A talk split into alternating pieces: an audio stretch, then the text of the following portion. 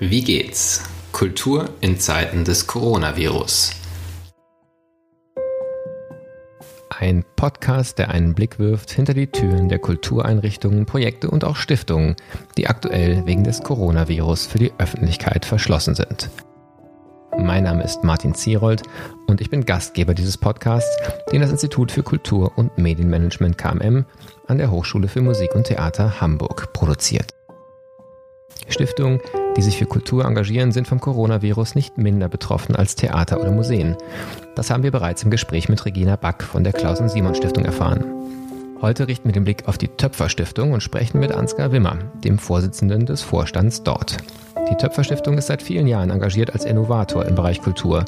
Ob mit dem Museum 21-Programm für Museen, dem Lehre hoch N-Fachprogramm für Musikhochschulen, um nur zwei Beispiele zu nennen.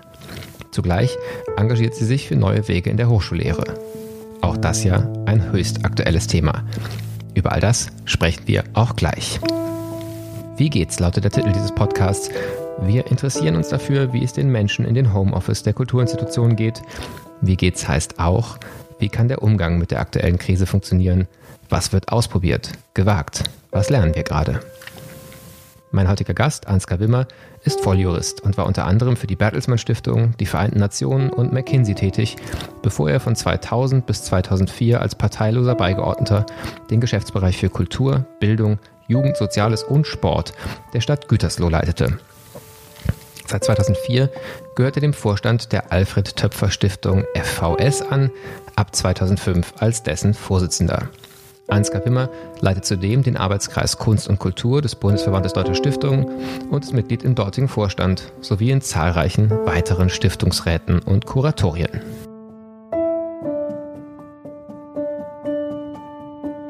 Ich bin verbunden mit Ansgar Wimmer der als äh, in vielfältigen Aufgaben gerade ähm, zu tun hat mit der Frage, was bedeutet das Coronavirus für die Töpferstiftung in ganz unterschiedlichen Kontexten, über die wir in dem Gespräch sprechen werden. Ähm, zum Start ist der Einstieg aber immer ganz summarisch, kurz und knapp. Wie geht's? Danke, den Umständen entsprechend gut. Wenn ich ins Land und in die Welt gucke, gibt es viele Menschen, die sich größere Sorgen machen müssen, eine Stiftung zu leiten, die sowieso dazu da ist, Menschen auf dem Weg zu helfen, ist in dieser Situation so ein Privileg. Ich habe ein tolles Team im Rücken und äh, wir haben Gott sei Dank auch eine wirtschaftliche Situation, die zwar auch schaden, aber keinen existenziellen Schaden nehmen wird. Insofern schaue ich mit großem Respekt auf all die Leute, äh, die ganz vorne stehen. Ähm, das Team ist angesprochen, bevor wir auf die Aktivitäten der Stiftung nach außen mit genau solchen Hilfsangeboten, Fördermöglichkeiten sprechen. Ähm, es gibt diesen wunderbaren Standort zwischen Hauptbahnhof und Außenalster ähm, mit einem ganz tollen Team. Ich hatte das Glück, ein, zwei Mal selber dort zu sein. Was passiert da jetzt überhaupt noch und wie funktionieren die vielen Abstimmungsprozesse, die sicherlich notwendig sind, um jetzt schnell zu reagieren, wo vermutlich die meisten im Homeoffice sind? Das ist richtig. Wir haben Gott sei Dank äh, einen entsprechenden Vorlauf gehabt, dass wir uns noch mal einmal alle ins Gesicht gucken konnten und besprechen konnten, wie machen wir es im Homeoffice. Wir haben gerade noch rechtzeitig die Laptop-Bestellungen bekommen, ähm, so dass ich hier tatsächlich mit meinem Vorstandskollegen weitgehend allein im Büro bin. Ab und an kommt mal nach Absprache eine Kollegin rein. Alle Distanzen werden eingehalten. Trotzdem ist es natürlich, wenn man einen quirligen Innenstadtstandort hat zwischen, wie Sie sagten, Kunsthalle und Thalia, und man sich sonst über den lauten Lärm vom Fenster ärgert und es ist gespenstisch still ähm, und man weiß, dass sowohl äh, Alexander Klar in der Kunsthalle gerne aufsperren würde, wie auch Joachim Lux in Thalia, äh, da wird einem schon ein bisschen mulmig. Am Anfang ist mein Eindruck aus den ersten Gesprächen dieses Podcasts, waren alle noch so ein bisschen energetisiert auch von, was dann doch alles digital möglich ist. Inzwischen scheint eher so ein bisschen die Mühen der Ebene und auch die Ermüdung der vielen Videokonferenzen und Telefonate zu sein. Gibt es Tricks oder Kniffe, die sich bei Ihnen besonders bewähren, was gerade besonders gut funktioniert oder ähm, spiegelt sich einfach diese Erfahrung so auch bei Ihnen? So, ähm, Konferenzen haben ja so ihre Eigenheiten, dass Leute anfangen, sich selbst zu begucken. Man guckt sich ja den ganzen Tag nicht selber an, sonst im Berufsleben äh, ein freundliches Gesicht hilft da. Also ich bin äh, in anderen Kontexten im Moment in ganz vielen Vorstellungsgesprächen, die nun über Skype laufen und ich freue mich über jedes freundliche, fröhliche Gesicht, auch wenn man merkt, dass die Leute sich einmal disziplinieren sagen, hey, ich könnte auch mal lächeln. Das ist jetzt sehr pauschal, aber ich glaube, ähm, äh, also ähm, Eckhard von Hirschhausen hat ja die Initiative Humor hilft heilen. Und ich glaube, das ist in dieser Situation was äh, immanent Wichtiges. Dazu gehört auch, dass viele Leute sehr sachbezogen, weil sie in einem technischen Umfeld sind, in diese Konferenzen gehen, vorher einmal zu fragen, hey, wie geht's, eine Runde zu machen, wo stehe ich gerade, habe ich die Kinder ruhig gestellt, äh, habe ich nun Sorge, dass ich noch zum Einkaufen muss oder so. Also diesen Dingen auch Raum zu geben, die in jedem normalen Meeting auch Platz hätten. Ja, das ist, glaube ich, ein guter Tipp, der, also beide, die wahrscheinlich tatsächlich oft unter den Tisch fallen, auch mit dem Gefühl dieses unglaublichen Zeitdrucks, der dann doch äh, im Moment an vielen Stellen herrscht, trotz auf der anderen Seite der Entschleunigung. Jetzt haben Stiftungen generell und ich glaube, die Töpferstiftung schon auch noch ganz besonders immer den Anspruch, voraus zu sein oder auch vorauszugehen, Wege zu zeigen, ähm, ähm, die innovativ sind, die in die Zukunft weisen, in eine bessere Zukunft weisen. Nun sind wir vielleicht in einer Situation, die derartig ungewiss und äh, so volatil und dynamisch ist, äh, wie wir es wahrscheinlich jedenfalls in den letzten Jahrzehnten selten erlebt haben. Was heißt denn der Anspruch, vorauszudenken, vorauszugehen, Wege aufzuzeigen in so einer Situation? Was kann eine Stiftung da überhaupt tun? Also äh, in beide Richtungen gucken. Ähm, also eine der Dinge, die mir aufgefallen ist, ähm, äh, als das losging, dass die Töpfer-Stiftung einen sehr profilierten früheren Stipendiaten hat, nämlich den englischen Historiker Richard Evans, einen der führenden britischen Zeithistoriker, der mal in den 70er Jahren ein Stipendium äh, bekommen hat der Töpfer-Stiftung und zur ähm, Gesellschaft in Hamburg zu Zeiten der Cholera 1870 bis 1900 irgendwas geforscht hat. Also die Dinge kommen wieder. Das ist erstmal Stiftungen sind von Ewigkeit zu Ewigkeit äh, und wir haben auch das Vertrauen, dass diese Situation besser wird, vorübergeht und vorbeigeht, bei aller persönlichen Betroffenheit und die Sache ernst zu nehmen.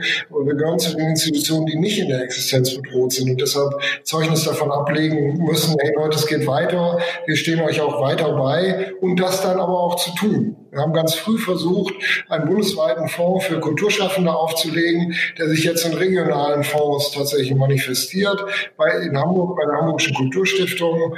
Ähm, und äh, äh, also sozusagen zurückzugucken und zu sagen, ey, das findet auf einer Timeline statt.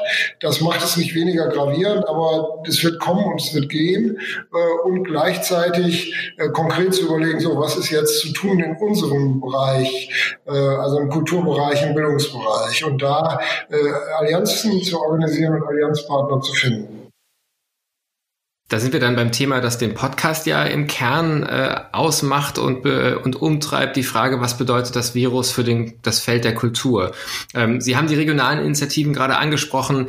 Ähm, es gibt die Idee, Kunst kennt keinen Shutdown als Initiative, ähm, die jetzt für die Hamburger Region von Ihnen und aber anderen Akteuren und Akteuren ins Leben gerufen worden ist. Vielleicht, wenn Sie kurz beschreiben, was passiert in diesem Rahmen? Ja, also der rumänische Philosoph Andrei Plescho hat mal gesagt, Kultur bedeutet die Aufmerksamkeit für den Einzelnen.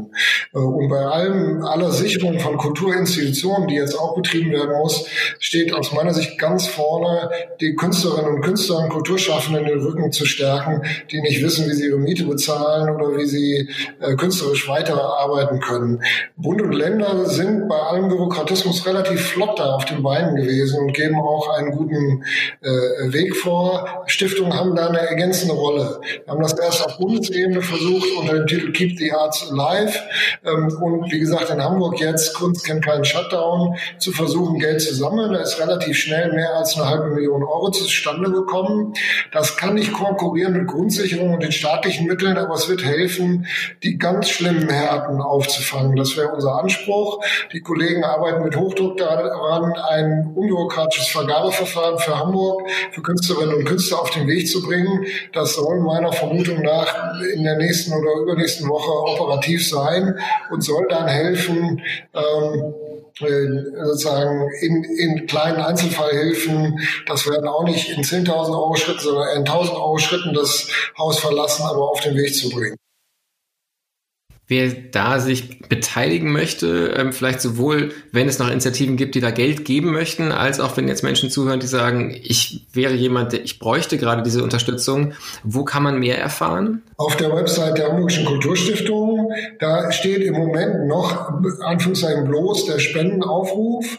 Äh, das wäre natürlich hochgradig klasse, wenn auch die verschiedenen Initiativen, es gibt ja in Hamburg ähm, äh, äh, diese tolle Initiative, alle machen mit, keiner geht hin und so, dass man sich dann ein bisschen abstimmt, dass es nicht so ein Forum-Shopping gibt, dass die Findigen nun überall Hilfe kriegen und die, die es etwas schwerer haben, nirgends, dass man da wenigstens Schnittstellen klärt.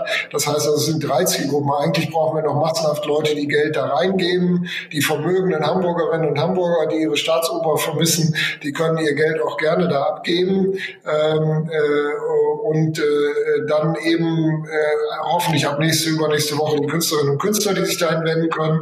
Und die anderen Initiativen, die über Crowdfunding oder so was versuchen, dass man sich abstimmen kann. Sie haben gerade gesagt, es gibt einerseits eben diese Initiativen, die wirklich auch dafür da sind, Künstlerinnen und Künstler, jede einzelne, ähm, die Bedarf hat, möglichst zu unterstützen. Und es gibt andererseits die Institutionen, die vielleicht gerade staatlich finanziert ähm, nicht derart existenziell, jedenfalls nicht kurzfristig betroffen sind, sich zugleich natürlich auch fragen, wie geht man mit der Situation um, was für Möglichkeiten gibt es in der Zeit der Schließung zu agieren. Und meine Wahrnehmung aus dem Podcast bis hier ist, dass es sehr viele, sehr kreative Ideen gibt, ähm, relativ wenig, vielleicht auch gefühlte Zeit äh, für Koordination, was Sie gerade ja auch bei der Initiative angesprochen haben. Jetzt sind Sie mit der Stiftung ja auch genau da aktiv und schaffen Rahmen, in denen es Austausch zwischen Museen geben kann. Vielleicht können Sie da kurz berichten, was ist das für ein Projekt und auch welche Themen treiben die Museen gerade im Austausch untereinander um? Genau.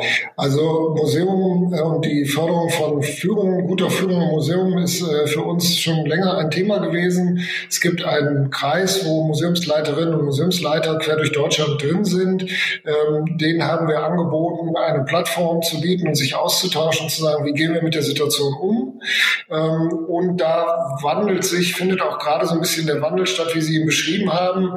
Erst waren es viele eigene kreative Ideen wo Leute gesagt haben, das machen wir, das machen wir, das machen wir. Und jetzt geht der Blick natürlich nach vorne. Wie wird das unsere Institution verändern?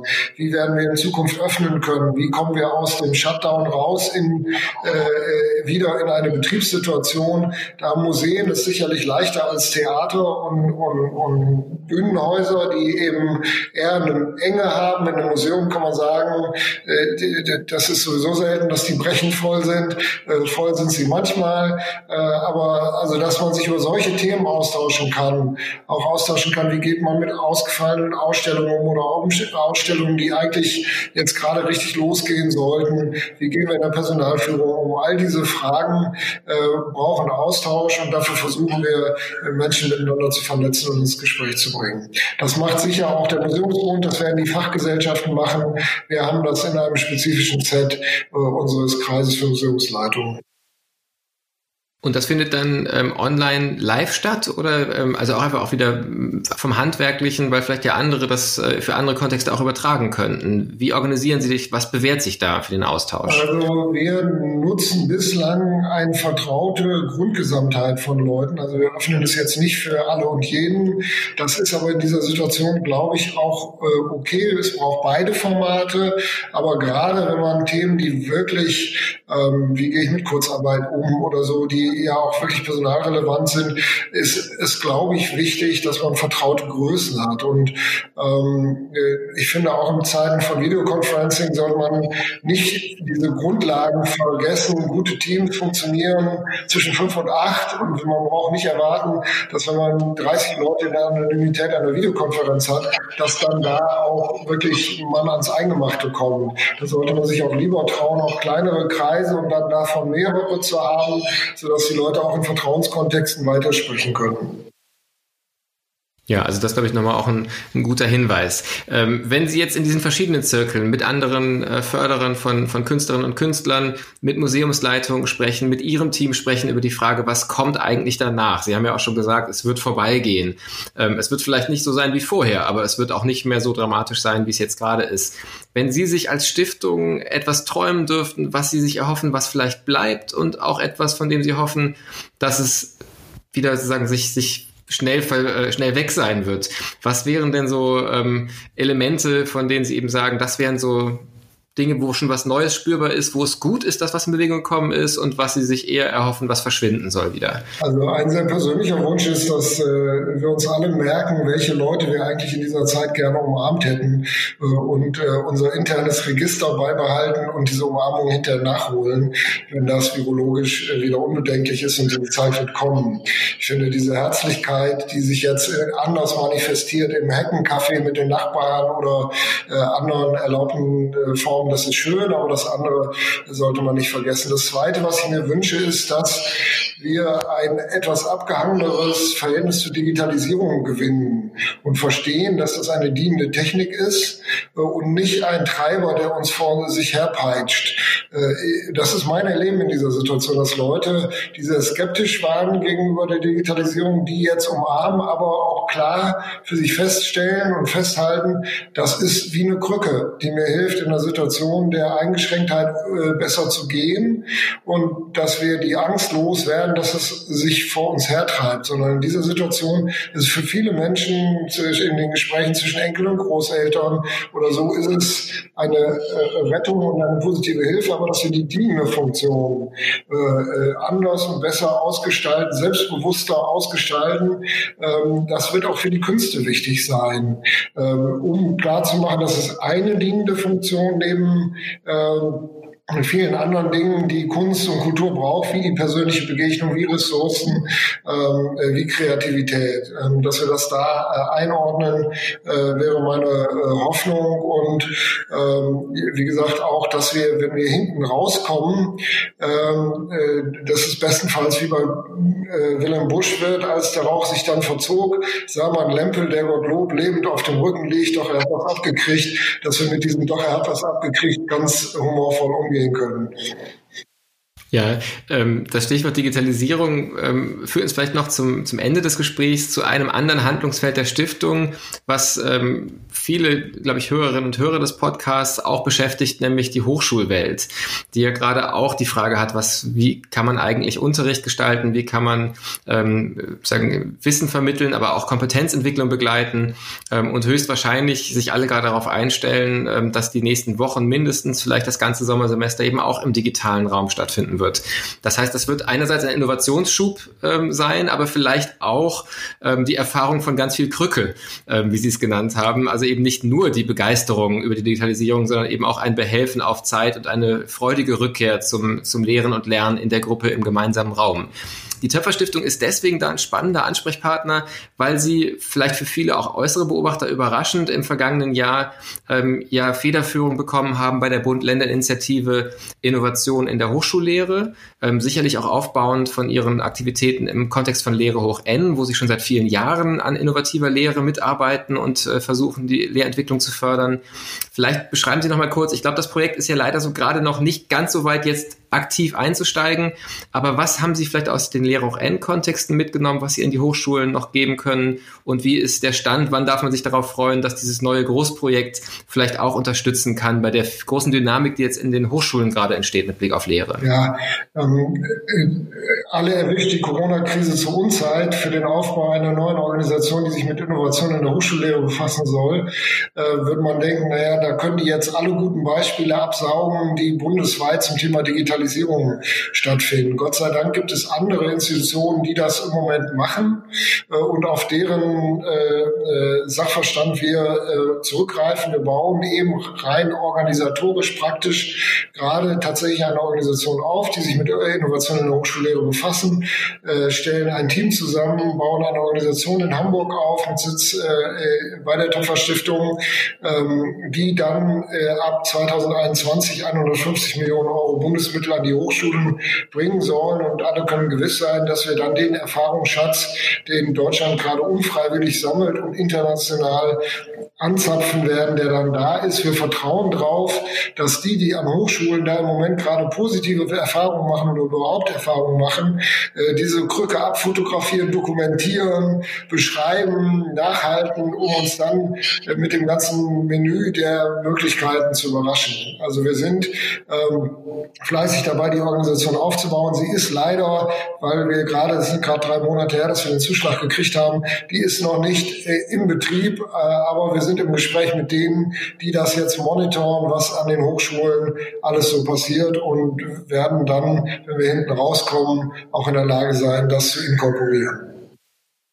Das heißt, wer jetzt da Interesse hat, neugierig ist, ähm, wahrscheinlich noch bis zum Herbst, wann oder was ist der Zeitraum, wann man sozusagen etwas von außen sehen kann und ähm, sich vielleicht auch sogar einbringen oder, oder ähm, beteiligen kann? Genau, wir haben also Stellenausschreibungen und so etwas sind schon in der Landschaft. Also die, die praktisch mitarbeiten wollen, die äh, haben das schon erkennen können. Wir führen gerade Personalgespräche, wir bauen Organisationsstruktur auf, Satzungen werden verabschiedet. Das sind alles völlig unspannende, aber wichtige Dinge, die wir gerade machen und wir hoffen, dass diese Organisation ab September auch ein deutliches Gesicht nach außen hat und ab 1. Januar dann auch äh, so funktionieren kann, wie Bund und Länder sich das vorstellen viel los auf jeden Fall äh, bei Ihnen im Haus, im Bereich Kultur, im Bereich Bildung, in der Organisation natürlich auch nach innen. Ähm, zum Schluss des Podcasts ist immer die Frage, wo finden Sie gerade Inspiration? Gibt es ähm, entweder digitale Links und Tipps, die Sie teilen mögen oder auch einfach äh, einen Bericht, was Sie sonst so tun, ähm, wenn die Arbeit getan ist, was für Sie im Moment vielleicht so ein Ruhepunkt oder ein Inspirationsort ist? Also äh, es gibt ganz viele, die vor allem im Bereich des Privaten und der Familie liegen. Ich will ein Beispiel nennen, weil das so schön ist. Ich bin Vater von Zwillingen. Einer von denen ist begeisterter Hobbyfilmer und hat mitten in der Corona-Krise zum Geburtstag eine Drohne bekommen. Die lässt er manchmal aufsteigen und so begucken wir dann die Welt von oben, ähm, die tatsächlich im beginnenden März mit äh, Kirschblüte eine wunderschöne Welt ist, bei allem Leid, was da stattfindet. Und dieses von oben begucken, ähm, so kitschig das jetzt klingen mag, ist tatsächlich für mich immer mal wieder in den faszinierenden Bildern, die unser Sohn da zusammenschneidet, ein schöner Moment. Und dazu würde ich alle einladen, immer mal wieder rauszutreten und von oben zu begucken und auch die Dinge, die einfach wunderschön und gut sind. Es gibt von der Berkeley School of Music ein äh, hinreißendes Video, wo die Big Band äh, äh, einen klassischen Titel von Bert Bacharach, What the World Needs Now is Love, Sweet Love, einspielt. Den kann ich für die, die keine Drohnenbilder haben, sehr empfehlen. Wunderbar. Das suchen wir raus und verlinken es auf jeden Fall auf der Website zum Blog zu diesem Gespräch. Ansgar Wimmer, vielen Dank, dass Sie sich die Zeit genommen haben. Die Idee ist immer auch zu gucken, vielleicht in ein paar Wochen nochmal zu sprechen, wie ist es weitergegangen, was bewährt sich, was ist ganz anders gelaufen, als man sich gedacht hat. Wenn, wenn Sie Entschuldigung, wenn Sie Lust haben und mögen, freue ich mich, wenn wir da nochmal ähm, auch ein zweites Gespräch führen können. Für heute herzlichen Dank für Ihre Zeit. Sehr gerne. Das war's für heute mit dem Podcast Wie geht's? Kultur in Zeiten des Coronavirus. In dieser Woche werden wir uns unter anderem noch mit der Frage befassen, wie man eigentlich als historisches Museum heute schon beginnen kann, zur Corona-Krise zu sammeln und was ein Kulturhackathon zum Umgang mit der Krise leisten kann. Ich freue mich auf die nächsten Gespräche. Bis bald. Passen Sie gut auf sich auf.